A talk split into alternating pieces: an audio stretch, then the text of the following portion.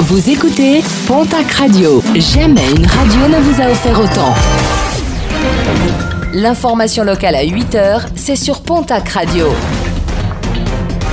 Bonjour Jean-Marc Courage-Sénac. Bonjour à toutes et à tous. 1500 euros d'amende avec sursis, condamnation du tribunal correctionnel de Pau hier à l'encontre d'une infirmière.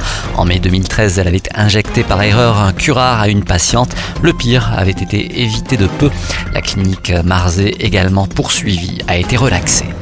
Les actions se multiplient de la part des parents d'élèves pour sauver l'école de Lutilous, mais aussi une classe à la Barthe de Nest. Grande chaîne humaine ce vendredi devant l'école de Cap-Verne. Distribution de tracts demain samedi. Mardi prochain se déroulera le comité technique spécial départemental et le 18 février prochain le comité départemental de l'éducation nationale qui entérinera les décisions. Et dans les Pyrénées-Atlantiques, le comité technique spécial départemental s'est réuni hier.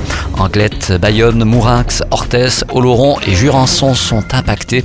Une carte scolaire très sévère selon les syndicats. 叫。Le programme sportif de ce week-end et on démarre comme d'habitude avec euh, du rugby et la suite de la 20e journée de Pro D2. Biarritz se déplace ce soir à Nevers et Bayonne reçoit l'équipe de Carcassonne. Coup d'envoi de ces deux rencontres respectivement à 20h30 et à 20h. En basket Jeep Elite, l'élan Béarnais se déplace dimanche à l'élan sportif chalonnais pour le compte de la 20e journée du championnat. En nationale masculine 1, déplacement de l'Union Tarblour de Pyrénées au Reuil Athletic Club. En Ligue féminine, le TGB affronte l'équipe de Mondeville. Basketland reçoit l'équipe de Nantes-Rezé.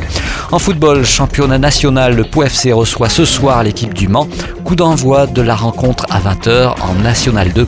Déplacement de Mont-de-Marsan à Saint-Privé-Saint-Hilaire. En National 3, le Tarbes Pyrénées Football reçoit le Rodéo FC.